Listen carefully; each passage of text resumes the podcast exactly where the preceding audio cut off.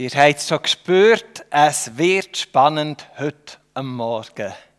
Es geht um das große Thema. Geld. Die Frage steht im Raum, wie wird Geld verteilt? Wie kann die Kluft zwischen reich und arm verkleinert werden? Das ist ein omnipräsentes Thema. Ein Student fragt seinen Vater in einem Brief, Papi, wo bleibt mein Geld? Die Antwort vom Vater, hier. Unsere grosse Sorge, wo wir denken, gemäss dem Sorgenbarometer, hier wird es die grösste Verschlechterung geben in den nächsten 20 Jahren, ist, dass die Schere zwischen arm und reich sich immer wie mehr öffnet. Ich finde das schön. Unsere primäre Sorge ist nämlich somit eine soziale Sorge. Keine materielle Sorge. Er muss so primär mal. Klar beinhaltet es auch Materielles. Und ehrlich muss man auch sagen, die zweitgrößte Sorge ist dann schon, dass wir in den nächsten 20 Jahren ähm, zu wenig Geld werden haben, für einfach unseren Lebensunterhalt zu zahlen. Und doch möchte ich festhalten, unsere grösste Sorge, die wir die grösste Verschlechterung erwarten und befürchten, ist etwas Soziales. Dass es nämlich auseinanderdriftet in unseren Finanzen. Dass die, die viel haben, noch mehr werden haben. Die, die wenig haben, werden noch weniger haben. Und so machen wir uns also um etwas Sorgen, wo die Bibel unheimlich viel davon berichtet. Spannend. Wir machen jetzt einen kurzen Faktencheck, wie es in der Bibel, äh, nein, noch nicht eben die Bibel, sondern wie es jetzt hier in der Schweiz aussieht. Es gibt zwei Scherien, die wir betrachten können. Die eine ist die Vermögensschere. Wie viel Besitz habe ich? Die wird bei uns in der Schweiz so die meisten Zahlen ein bisschen, grösser im Verlauf der Zeit. Die Schuld daran sind vor allem 300 Leute, nämlich die sogenannten Superreichen in der Schweiz. Die haben miteinander 821 Milliarden Franken. Und dort wird es immer wie mehr. Und das schenkt natürlich ein, wenn man das weglässt, sehen viele, dass sich aber die Schere nicht allzu fest bewegt. Und dann gibt es noch die zweite Schere, die Einkommensschere. Also wie viel verdiene ich? Und da gibt es Beobachtungen von einer leichten, leichten, leichten, leichten Tendenz sogar, dass sich die sogar in der Schweiz ein Müh, Müh, Müh schließt. Aber eben, das sind Statistiken, das sind Zahlen. Ich habe mal gelernt, glaube nie an eine Statistik, die nicht selber gefälscht hast. Zahlen haben immer auch einen gewissen Interpretationsspielraum. Und mal liest man dieses, mal jenes. Und gleich kann man so allgemein sagen, Jerry bewegt sich in der Schweiz nicht riesengroß im Vergleich zum Ausland, wo sie massiv am Aufgehen ist. Es gibt sogar Studien, die belegen, in der Schweiz hat sich die Schere gegenüber vor 100 Jahren kaum merklich verändert. Grundsätzlich also eine stabile Situation, wo wir drinnen stecken. Und doch ist ja die Schere da. Und doch ist etwas an dieser Schere ja um, was uns stört. Und ich finde, das darf so. Oder vielleicht könnte man sogar sagen, es muss auch. Weil wahrscheinlich hat das Wort Gottes, das Lesen in der Bibel, das Spüren von Gottes Wirken in uns, hat da irgendetwas in uns angeregt, was so eine gewisse Unzufriedenheit in uns weckt. Wir machen darum jetzt mal eine Reise durch die Bibel und schauen, was die dazu sagt. Unsere Reise hat drei Etappen: vor, während und nach Christus. Gott hat vor langer, langer, langer Zeit ein Gesetz erlassen. es ist das Erlassjahr. Das ist seine Politik zum Thema Schere zwischen Arm und Reich. Ich lese 3. Mose 25, der Vers 10. Das 50. Jahr soll für euch ein heiliges Jahr sein. Es ist ein Erlassjahr.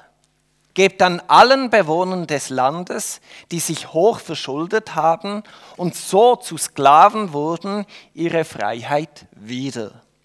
Jeder erhält seinen verpfändeten Grundbesitz zurück und kann zu seiner Sippe zurückkehren. Unglaublich radikaler Text, oder? Ich finde den eindrücklich, fantastisch, oder? Spielt jemand von euch auch gerne Monopoly? Stellt euch vor, das Monopoly funktioniert jetzt so, dass man 50 Mal würfeln kann, man kann wirtschaften, man kann bauen, Häuser, Hotel, man kann tun und machen. Aber nach 50 Mal würfeln sagt man so, und jetzt tun wir alles wieder gleichmäßig verteilen. Weil es ist eben Schere entstanden, die nicht gut ist. Es wäre spannend, wer das, das Gefühl beim Monopoly als hilfreich empfindet und wer das sich an den Kopf lenkt und sagt, wie kann man nur? genau. Gott ist in diesem Thema schon Vatergrad. Immer noch im gleichen Kapitel 25, im Vers 36, sagt er, hey, nimm mich ernst.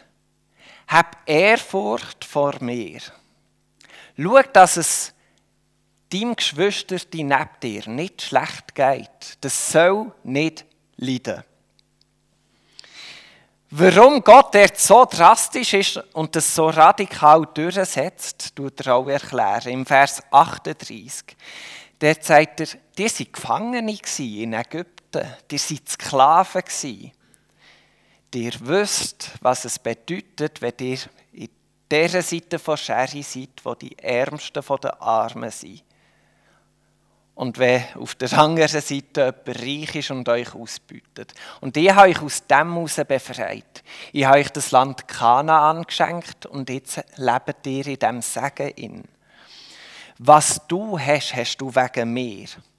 Und darum, dort, wo Leute in Armut leben, hast du Verantwortung. Du, so ist der Auftrag von Gott, schaust zu den anderen. Das ist das Elassjahr ein wunderschöner politischer Entscheid von Gott. Und ich glaube, er wird auch bei uns manches Problem lösen.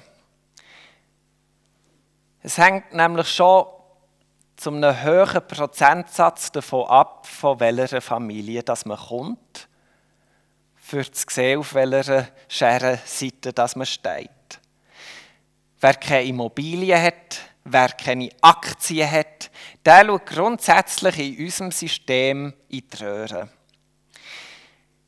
Auch die, die sich als Self-Made-Milliardär brüsten und sagen, ich habe mir das aufgebaut, ich habe das erwirtschaftet, sie regeln Leute, die gleich irgendein Startkapital haben bekommen. In den meisten Fällen hat man herausgefunden aufgrund von einem Erbe. Und auch Bildung ist ein wesentlicher Bestandteil, dass man einfach zu mehr Finanzen kommt. Und darum muss man so mit Aussagen, ich habe mir das selber gemacht und so immer ein bisschen vorsichtig sein. Wahnsinnig viel hängt davon ab, von wo das wir kommen, was unsere Herkunftsfamilie ist.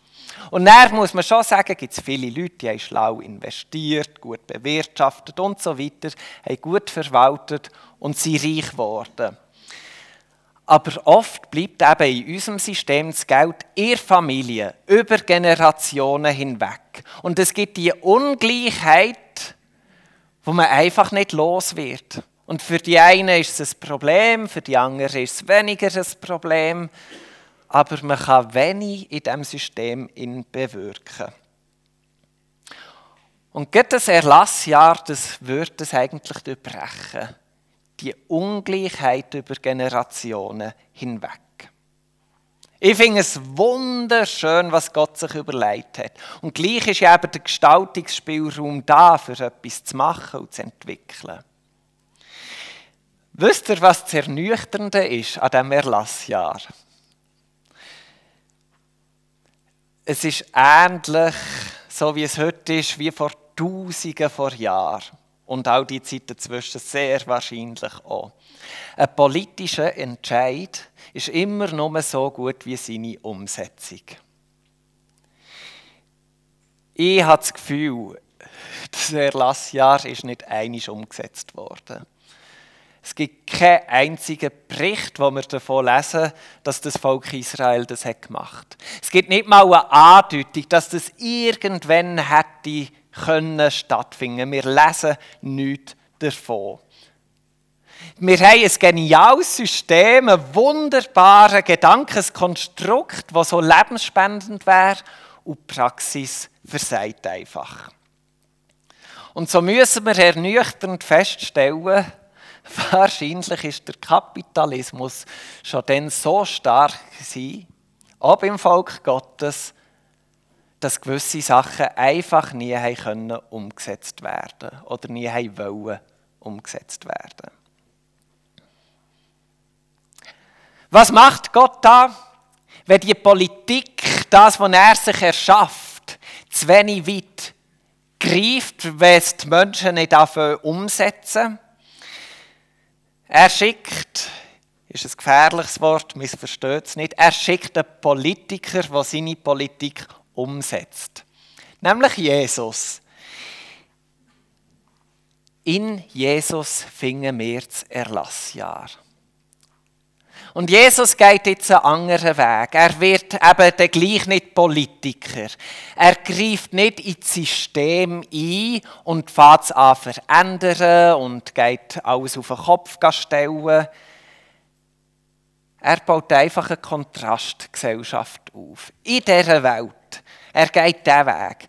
Man könnte sogar ein bisschen provokativ sagen, er bildet einen neuen Staat. Der Staat dürfen wir eben aber auch nicht missverstehen. Der ist nicht irgendwie elitär. Ähm, es gibt nicht einen Pass, wo man sich mit Konditionen muss verdienen oder holen oder kaufen oder was weiß ich, wie man sich besser holen kann. Der Staat, den kennen wir unter dem Namen Reich Gottes. Und das Reich Gottes ist offen für alle. Da darf jeder dazukommen und dem angehören. Und das Reich Gottes das ist einladend, das ist frei, da finden wir Fülle, da finden wir Leben.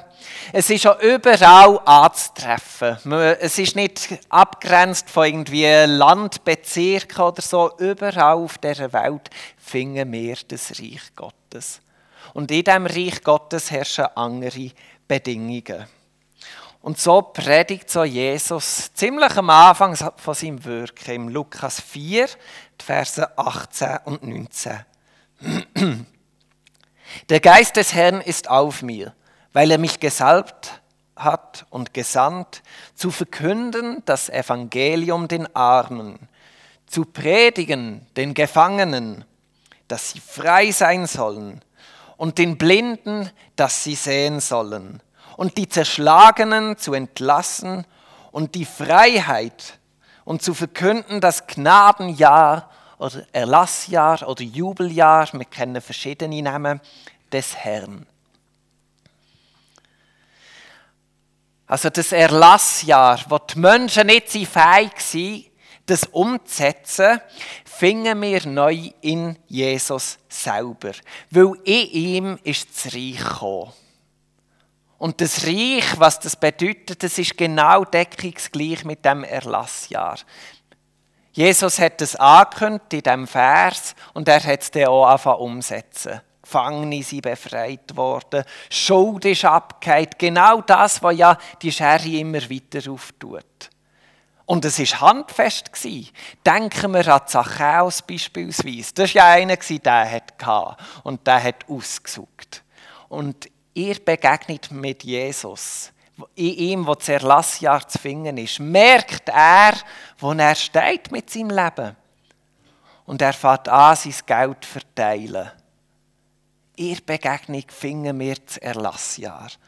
Es ist unglaublich, Ich finde das völlig faszinierend, welchen Weg das Jesus geht und der Reichtum, der in ihm zu finden ist. Vor zwei Jahren ist ja, vielleicht mögt ihr euch noch besinnen, die 99%-Initiative. Die hat ja Umverteilung gesucht. Es war chancenlos, es ist bodenbös abgeschmettert worden. Es geht mir jetzt nicht darum, dass wir über die gehen, diskutieren, über die Initiative. Einfach der Gedanke, ich glaube, wir müssen Politik nicht völlig aufgeben oder sagen, das ist hoffnungslos, lassen wir es schädern. Aber ich glaube, der Zuspruch, den wir mitnehmen dürfen, ist dort, wo Politik zu wenig weit greift, damit Menschen, die in einem System stecken, irgendwo befreit dürfen werden, dass Last abgeht, da dürfen wir schon jetzt darauf setzen, dass wir doch Jesus an unserer Seite haben. Und in ihm ist das Erlassjahr zu finden.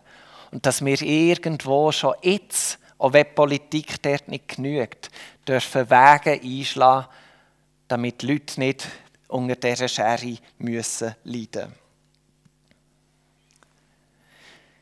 Wir finden also in Jesus das Erlassjahr. Das hat schon die erste Gemeinde realisiert. Die erste Gemeinde hat ihren Besitz teilt. Gemeinde, wissen wir, ist ja verbunden in Christus. Und auf die Frage, wie viel finanzielle Diskrepanz ertragen wir in dieser Verbundenheit durch Christus, ist ihre Antwort kenne ich. Sie haben ihren Besitz zusammengenommen und haben ihn geteilt. Sie haben es geschafft, durch diese Art und Weise jeden Tag Erlassjahr zu feiern. Aus der Haltung heraus, hey, wir sorgen füreinander. Apostelgeschichte 2, 44 und 45. Alle aber, die gläubig geworden waren, waren beieinander und hatten alle Dinge gemeinsam. Sie verkauften Güter und Habe und teilten sie aus unter alle, je nachdem es einer nötig hatte. Und da merken wir, da sind wir wieder beim Ursprung angelangt. Das, was Gott im 2. Mose 25, 36 geboten hat. Schaut auf eure Geschwister um euch herum. Es soll nicht sein, dass jemand muss leiden muss. Die Umsetzung hier ist mega radikal. Ich finde sie herrlich. Ich merke wie, ja, das so umzusetzen, wow, das war schon krass. Und ich werde uns den Stachel nicht einfach rausziehen und irgendwo sagen, ja, die haben das dann können, dann war es einfacher gewesen, heute kannst du das ja nicht mehr. Nein, der Stachel, der darf in uns stecken und darf uns gusseln. Und ich werde sogar noch ein bisschen nachschieben, im Johannes 17, 16 lesen wir, wir sind auf dieser Welt, aber wir sind wie Christus nicht von dieser Welt. Also ich glaube fest daran, uns sind Sachen möglich, wo wir zuerst mal das Gefühl haben, ja, das geht doch nicht, das können wir doch auf dieser Welt nicht machen. Und gleichzeitig soll der Stachel nicht dazu führen, dass wir kapitulieren und sagen, ja nein, kann ich nicht und dann mache ich nichts. Schauen wir, was Gott in uns hineingelegt hat, wo er bei uns mit uns unterwegs ist, damit wir dürfen Erlassjahr feiern mit den Menschen um uns herum, die von uns ein Segen brauchen, finanzieller Art. Und ich denke, da dürfen wir unterwegs sein und wachsen. Wenn es uns an diesem Ort gelingt, stärkt sich Glaube in uns, dann gelingt uns vielleicht etwas Neues. Und wenn uns das gelingt, dann passiert vielleicht noch Größeres. Vielleicht geht mal etwas in die Hose. Vielleicht werden wir noch ausgenutzt oder merken, puh, wo stehe ich jetzt eigentlich? Und Sorgen kommen auf. Aber lasst uns dort mit Jesus unterwegs sein, wo selber ja das Erlassjahr ist. Aber ich denke schon, in diesem Zusammenleben leben wir Reich Gottes. Und das ist die Art und Weise, wie eben Reich Gottes in uns sichtbar wird. Das ist die Art und Weise, wo Gott mit uns die Schere zwischen arm und reich verkleinern. Die drei Stationen, ich finde sie mega, mega schön. Abschließen werde ich mit drei Gedanken für die Praxis. Und abschließend bezieht sich auf die Predigt. Es soll weitergehen bei einem Kaffee nach dem Gottesdienst oder wenn man sich irgendwo zum Mittagessen einlädt oder im Hauskreis oder sonst irgendwo, dass wir darüber austauschen. Also, Gedanken für die Praxis. Mein erster Punkt ist, ich prüfe mal ganz grundsätzlich meine Motive warum das ich die Schere zwischen arm und reich schließen Warum möchte ich eigentlich teilen? Es gibt viele Motive, zum Beispiel Prestige. Wenn zwischen aus Versehen durchsickert, dass ich hier und da etwas gebe und dieses und jenes unterstütze, Macht sich ja ganz gut. Ist auch Werbung in den Firmen, aber auch bei Personen, die Marken sind, passieren so Unfälle immer wieder. Sickert durch, ich bin ein guter Mensch. Vielleicht handle ich auch aus Gehorsam. Gott wett, haben wir gemerkt, dass ich teile. Ich soll zu meinen Geschwistern schauen. Also mache ich es. Ich mache es nicht gern, aber ich bin gehorsam Gott gegenüber. Ich teile. Vielleicht mache ich es aus Selbsterfahrung. Ich war selber mal bettuarm, durch müssen. Es hat Leute gegeben, die haben für mich geschaut, haben mich unterstützt. Heute bin ich an einem anderen Punkt im Leben und merke, hey, ähm, ich weiß, wie es ist, wenn man so leidet und darum unterstütze ich die Leute. Es kann Nächstenliebe sein. Wenn ich jemanden sehe, der Hilfe braucht, ist doch klar, dass ich helfe ich habe meine Mitmenschen gern und das halte ich nicht aus. Mein Motiv ist Nächstenliebe. Vielleicht ist mein Motiv aber auch Hass und Selbstgerechtigkeit. Ich habe von den 300 Superreichen erzählt in der Schweiz. 821 Milliarden. Also ganz ehrlich, die sollen teilen. Und irgendwo in der Bibel, ich weiss den Vers nicht mehr, aber die kommen in die Hölle. Ich kann es nicht mehr zitieren, aber ich weiß es, die kommen in die. Hey, das geht ja gar nicht, die sind elend, die Superreichen. Ja, und Selbstgerechtigkeit, schaut mich an im Fall, die machen nichts. Ich habe wenig, aber das Wenige, was ich habe, das teile ich dann. Also es gibt ganz viele Motive, wo wir, uns, wo wir uns drinnen bewegen können. Und wahrscheinlich sind es verschiedenste Motive wo je nach Tag, wo ne, je nach Lebensjahr bei uns aufkommen und verschwinden. Aber achten wir auf die und stärken die, die gesungen sind für uns. Zweiter Punkt. Ich konzentriere mich auf mich selber. Ich vergleiche mich nicht. Wir tun beispielsweise ungefähr einmal im, im Jahr im Hauskreis für etwas Geld sammeln und ich schaue jetzt nicht darauf, was der Elias gibt. Und dann schaue ich, wie viel verdient er und wie viel sollte ich in diesem Fall geben. Im Gehen tue ich mich nicht vergleichen. Mit meinen Finanzen bin ich mit Gott im Dialog. Das mache ich jetzt schon. Und irgendwann kommt der Punkt, wo ich Gott von Angesicht zu Angesicht darf sehen Und ich hoffe, dass ich mit ihm dort auch darüber austauschen darf. Wie bin ich mit dem Besitz, den er in mein Leben gelegt hat, umgegangen. Und ich darf ihm das sagen und begründen und argumentieren. Und Gott wird nicht sagen, ja, im Vergleich hast du so und so viel ausgegeben, sondern es wird einfach um mich gehen.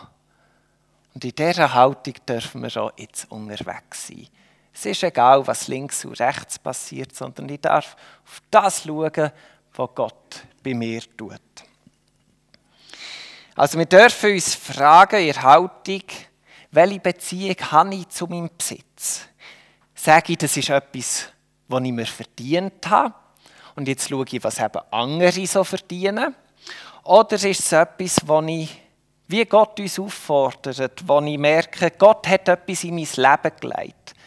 Die Israeliten hat das Land Kanaan gegeben und in diesem Überfluss sollen sie teilen. Und ist meine Haltung auch, hey, was ich habe, hat Gott in mein Leben gelegt. Und aus dem heraus darf ich aus Dankbarkeit, das wäre doch eine schöne Haltung, die Gott sucht, ich darf aus Dankbarkeit, was ich bekommen habe, teilen. Jetzt habe ich gemerkt, habe ich schon zwei Punkte vermischt, nämlich die Haltung. Ähm, also Motiv prüfen, ich konzentriere mich auf mich und eben prüfe meine Haltung. Was treibt mich an? Welche Emotionen kommen auf? wenn ich teile. Gut, lasst uns also munter den Stachel, den wir vielleicht spüren, lag spüren und nicht einfach rausziehen, dann soll in uns etwas bewegen. Und allgemein dürfen wir wissen, politisch in der Schweiz, im Vergleich sind wir gut unterwegs. Der Vergleich ist aber nicht alles im Leben. Wir wollen die Schere schließen. Wir spüren, da ist Handlungsbedarf. Und wenn ich unsere Gemeinde schaue, das noch abschließend darf ich sagen, es passiert so viel Gutes. Und vor allem merke ich das in den Momenten, wo man ein dichter und länger zusammen ist. Beispielsweise in einem Gemeindewochenende, in einem Skilager. Es ist immer wieder schön zu sehen, da, da passieren genau so Bewegungen von Leuten, die bisschen mehr haben und denen geben, die weniger haben. Da passiert schon ein unglaublich guter Ausgleich im konkreten Leben. Und so schließe ich mich das Wort von Benjamin Franklin an, vor etwa 250 Jahren. Der Gebrauch des Geldes ist im Besitz des Geldes vorzuziehen. Und das dürfen wir aber nicht leichtfertig machen, sondern im Namen von Jesus suchen wir das Erlassjahr und verwalten das Geld, gebrauchen es. Ich wünsche uns allen Gottes Segen in diesem spannenden Unterwegssein.